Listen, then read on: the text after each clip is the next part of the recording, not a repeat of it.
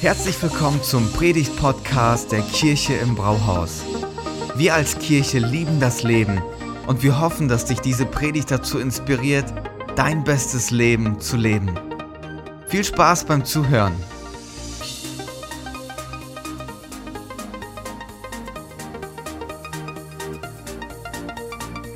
Heute beginnen wir mit unserer neuen Themenreihe in den Gottesdiensten und ich freue mich schon darauf. Die Themenreihe heißt Stärke finden in unsicheren Zeiten, also Zeiten wie diesen.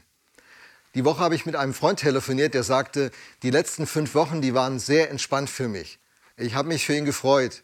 Wir erleben das schon anders. Heike ist jetzt in der achten Woche häuslicher Quarantäne. Ich sage euch, das ist wirklich herausfordernd. Aber ihr kennt das.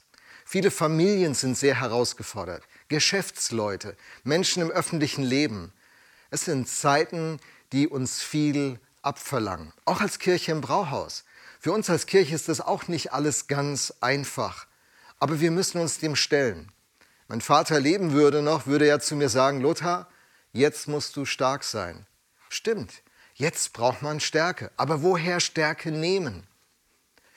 In dieser Predigtreihe werden wir uns einige Quellen anschauen, die der christliche Glaube Menschen gibt, um diese Stärke zu bekommen. Und die erste Stärke, die wir betrachten, sozusagen die erste Quelle, an die wir uns heute heranmachen, lautet Stärke durch Hoffnung. Stärke durch Hoffnung. Wenn man eine robuste Hoffnung hat, kann man auch in diesen Zeiten bestehen, kann man diesen Zeiten trotzen und in diesen Zeiten zu jemand werden, der gestaltet, der einen Unterschied macht, der sich nicht überwältigen lässt durch all die Unsicherheiten und die Ängste, sondern der am Fahrersitz bleibt und den Bus steuert. Und das ist, was wir brauchen. So Stärke durch Hoffnung. eine robuste Hoffnung zu haben, ist immer etwas Gutes. Viktor Frankl ist ein Überlebender der Nazi-KZs und wurde später zu einem Psychiater mit Weltruf. Er hat über die Frage von Sinn und von Hoffnung viel geforscht. Von ihm kommt dieses Zitat, das ich euch gerne lesen will. Das heißt, das Leben hat nur dann einen Sinn, wenn wir eine Hoffnung und einen Sinn haben, den Leiden und sogar der Tod nicht zerstören kann. Also eine robuste Hoffnung. Eine, die dem Leid trotzt und sogar so stark ist, dass sie vor dem Tod nicht kapituliert. Hast du so eine Hoffnung? Der christliche Glaube verspricht uns, genau so eine Hoffnung zu bekommen. Menschen, die diese robuste Hoffnung haben, die stecken nicht den Kopf in den Sand, sondern sie krempeln die Ärmel hoch und bleiben Herr der Situation. Sie werden zu Gestaltern, sie werden zu Leuten, die einen Unterschied machen. In der Bibel wird Gott als der Gott der Hoffnung beschrieben. Das ist sein, sein Name, den er unter anderem hat. Gott aller Hoffnung. Der Apostel Paulus führt es ein und wir werden in dieser Predigt jetzt zwei Bibelstellen im Besonderen betrachten, die uns in diese Idee nehmen, die uns an diese Quelle heranführen, die Gott für jeden Menschen bereithält, der sich darauf einlässt. Die erste Stelle, die steht in Römer 15, Vers 13 und die möchte ich euch gerne lesen. Darum ist es mein Wunsch, dass Gott, die Quelle aller Hoffnung, euch in eurem Glauben volle Freude und vollen Frieden schenkt, damit eure Hoffnung durch die Kraft des Heiligen Geistes immer unerschütterlicher wird. Eine unerschütterliche Hoffnung. Was für eine tolle Perspektive. Die zweite Stelle steht in Römer 5, Vers 5. Und in unserer Hoffnung werden wir nicht enttäuscht. Das muss ich nochmal lesen. Und in unserer Hoffnung werden wir nicht enttäuscht. Denn Gott hat uns den Heiligen Geist gegeben und hat unser Herz durch ihn mit der Gewissheit erfüllt, dass er uns liebt. Gott hat sich uns zugewandt. Der Paulus sagt in diesem markanten Brief des Neuen Testamentes, einer der bedeutendsten Briefe, Gott liebt uns. Und in seiner Liebe hat er einen Plan für uns bereitgelegt und führt uns an diese Quelle, die uns Hoffnung gibt, die uns Zuversicht gibt. Wir stellen in dieser Predigt jetzt drei Fragen. Was ist die Grundlage dieser Hoffnung? Was bewirkt diese Hoffnung? Und wohin führt uns diese Hoffnung? Was ist die Grundlage dieser Hoffnung? Gott ist die Grundlage. Gott, die Quelle aller Hoffnung, schreibt der Apostel. Er ist die Grundlage. Und Hoffnung ist sozusagen ein Geschenk, das er uns macht. Wenn diese Quelle in unserem Leben fließt, fließt diese Hoffnung in unser Leben hinein. Eine robuste Hoffnung. Ich meine nicht diese Hoffnung, die man so mit alles wird schon gut bezeichnet. Das ist ein Optimismus. Dieser Optimismus ist auch gut. Ich bin lieber mit Leuten zusammen, die optimistisch sind, die das Glas halb voll, denn halb leer sehen. Aber je nachdem, wie groß die Herausforderung ist, reicht Optimismus oft nicht. Dann braucht es eine robuste Hoffnung, die in der Lage ist, wie Frankl es sagt, Leid zu widerstehen.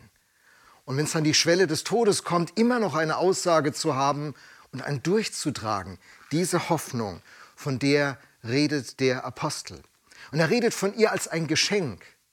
Und das bringt uns zu einem wichtigen Unterschied, was Religion von lebendigem Glauben unterscheidet. Es gibt auch christliche Religion, die funktioniert auch so.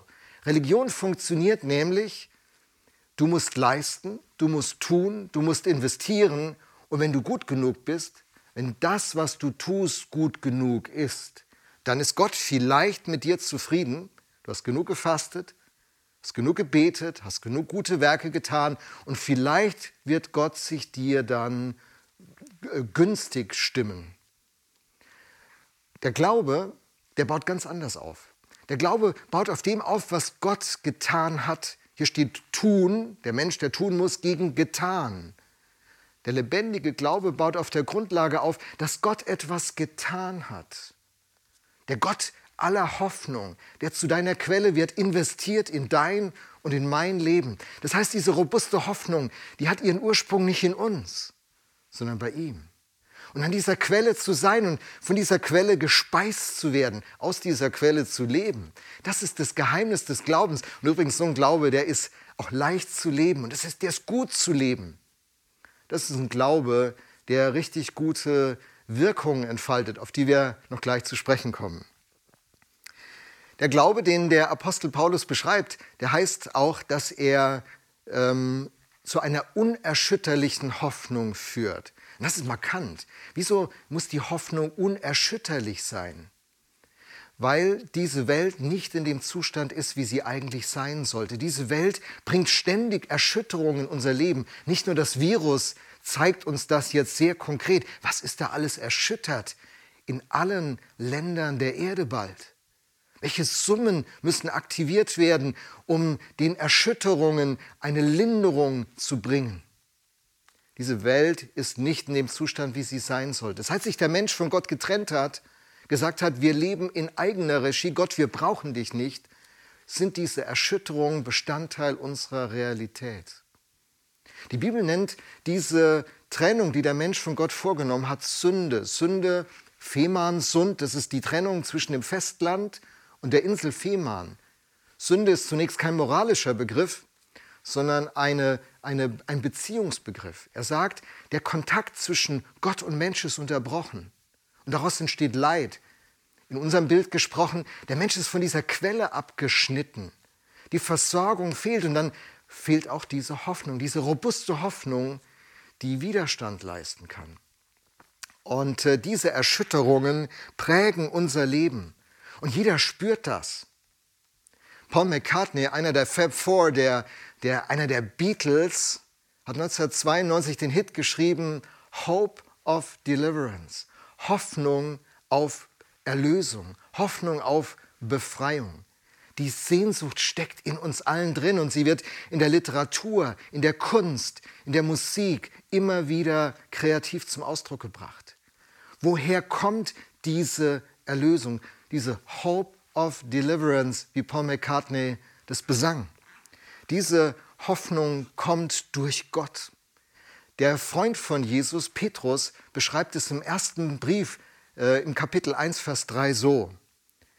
Er sagt, wir werden wiedergeboren zu einer lebendigen Hoffnung durch die Auferstehung Jesu Christi von den Toten.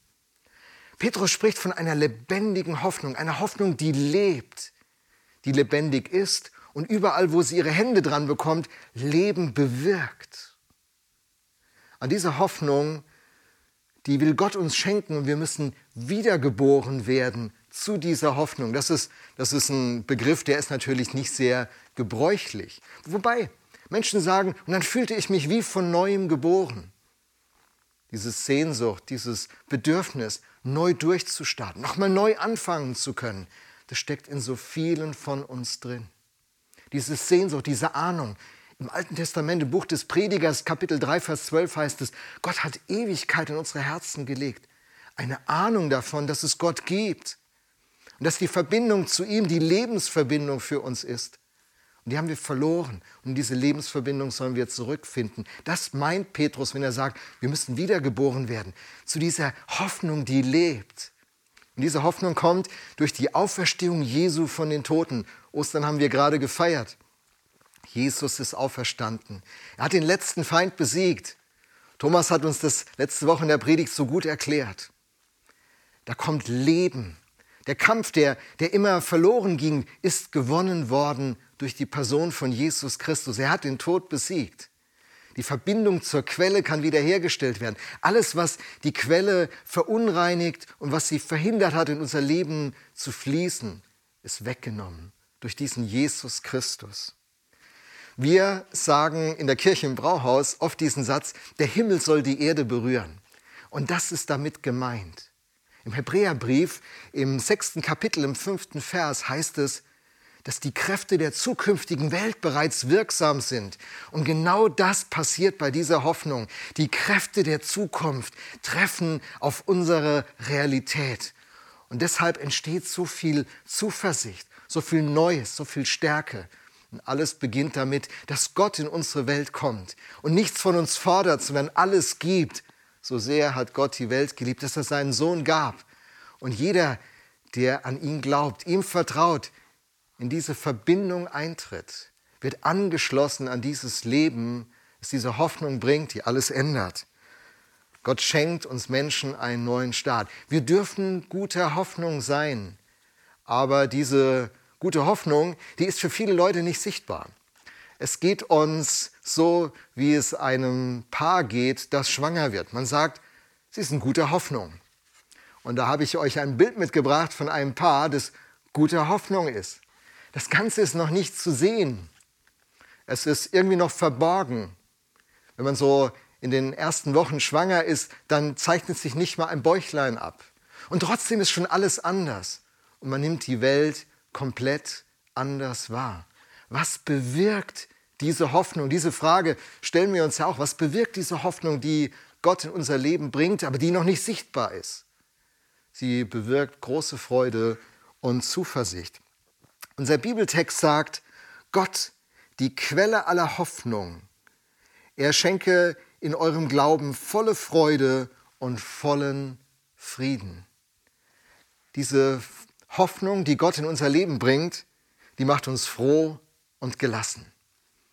Froh und gelassen. Das sind die Auswirkungen, die kommen. Jawohl, die Umstände sind herausfordernd, definitiv. Leute, die das Kleinreden haben, die Realität nicht erfasst. Diese Welt ist ein Ort, der gefährlich geworden ist, aber nicht erst seit dem Virus. Wie viele Menschen leben in Sklaverei? 30 Millionen habe ich gelesen. 70 Millionen sind auf der Flucht. Für viele Menschen ist dieser Ort ein gefährlicher Ort geworden.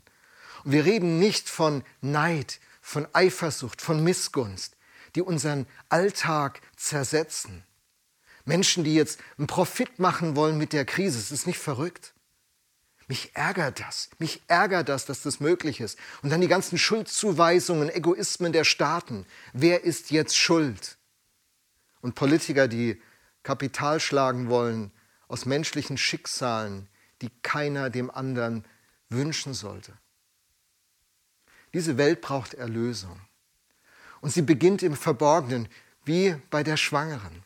Da beginnt ein neues Leben. Das Neue hat begonnen. Es ist mitten unter uns, obwohl es noch nicht sichtbar ist. So ist dieses Paar guter Hoffnung. Und Christen, die von dieser lebendigen Hoffnung beschenkt werden aus der Quelle Gott, die haben diese Zuversicht und diese Vorfreude. Und mitten in ihrem Alltag leben sie anders. Und sie werden zu Gestaltern, weil diese Hoffnung robust ist. Sie lassen sich nicht von Ängsten gefangen nehmen, obwohl Ängste an uns knabbern, oder? Sie lassen sich nicht entnerven und entmutigen, obwohl es viele Gründe gibt, zu fragen, wie sieht meine Zukunft aus? Wie wird es in meinem Job werden, meiner Familie, meinen Eltern, meinen Kindern? Was kommt da auf uns zu? Aber Jesus Christus bringt mit dieser Hoffnung etwas in unser Leben, was so eine starke Kraft hat, dass Christen gelassen und zuversichtlich sein können, vorausgesetzt, sie leben von der Quelle. Ich gebe zu, das Wissen um diese Quelle meint noch nicht, dass man aus dieser Quelle lebt. Was ist nun die Auswirkung darüber hinaus? Der Glaube an diesen Gott, der diese Quelle der Hoffnung für unser Leben wird, der setzt uns richtig frei. Im 2. Korinther 3 schreibt der Apostel Paulus Folgendes. Weil wir nun also eine so große Hoffnung haben, treten wir frei und unerschrocken auf. Hey, wenn du an dieser Quelle angeschlossen bist, wenn du mit diesem Jesus lebst, wenn du nicht nur von ihm weißt, sondern wenn es die Realität ist, gerade jetzt, wo alles anders ist, wo wir uns als Kirche nicht treffen können, wo die Kleingruppen nicht stattfinden können, wo man dabei ist, dass das Ganze abflachen könnte, wird im Abflachen auch diese Freiheit und diese Stärke und diese Handlungsfähigkeit abflachen. Aber wenn du dich an diese Quelle wendest, und wir sprechen gleich darüber, wie das gehen kann, wenn du von dieser Quelle lebst, dann kommt diese Kraft zurück in dein Leben oder erstmals in dein Leben. Das ist das Angebot des Glaubens. Glaube bedeutet nicht, ich renne jetzt in x Veranstaltungen und mache irgendwas, was Christen so machen, sondern Glaube heißt, ich werde von dieser Quelle erfasst und diese Quelle spült alles weg, was mich trennt von Gott, was die Bibel Sünde nennt. Alle Schuld wird ausgeräumt und eine, ein neuer Start wird möglich, diese Wiedergeburt. Du kannst neu durchstarten und lieber Christ, ich möchte dir sagen, du kannst wieder durchstarten. Jeder Tag ist eine Chance, neu durchzustarten. Wohin führt uns nun diese Hoffnung? Wohin führt uns diese Hoffnung? Das ist eine wichtige Frage. Ähm, ist dieser Satz, alles wird gut, ein Satz, den Christen sagen können? Ja. Wir haben eine robuste Hoffnung, die uns die Zuversicht gibt, dass wir das mit ganzer Überzeugung sagen können. Alles wird gut.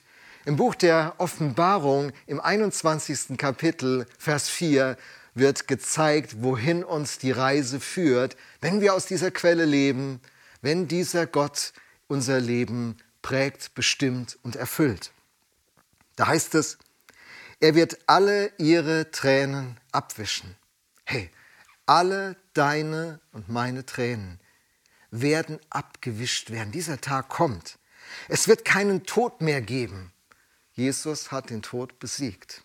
Kein Leid und keine Schmerzen. Und es werden keine Angstschreie mehr zu hören sein. Denn was früher war, ist vergangen. Jesus sagt, siehe, ich mache alles neu. Egal, wo du in deinem Leben jetzt gerade stehst, Jesus spricht dir zu, siehe, ich mache alles neu. Und diese Hoffnung wird nicht enttäuscht werden. Haben wir in Römer 5, Vers 5 gelesen. Hoffnung wird nicht enttäuscht werden. Gott wird dich nicht enttäuschen. Er ist für uns unverfügbar. Wir hätten so gerne, dass er die Dinge gleich klärt. Warum auch immer. Er klärt sie nicht gleich. Aber er wird sie am Ende klären. Alles wird gut, auch in deinem Leben. Alles wird gut.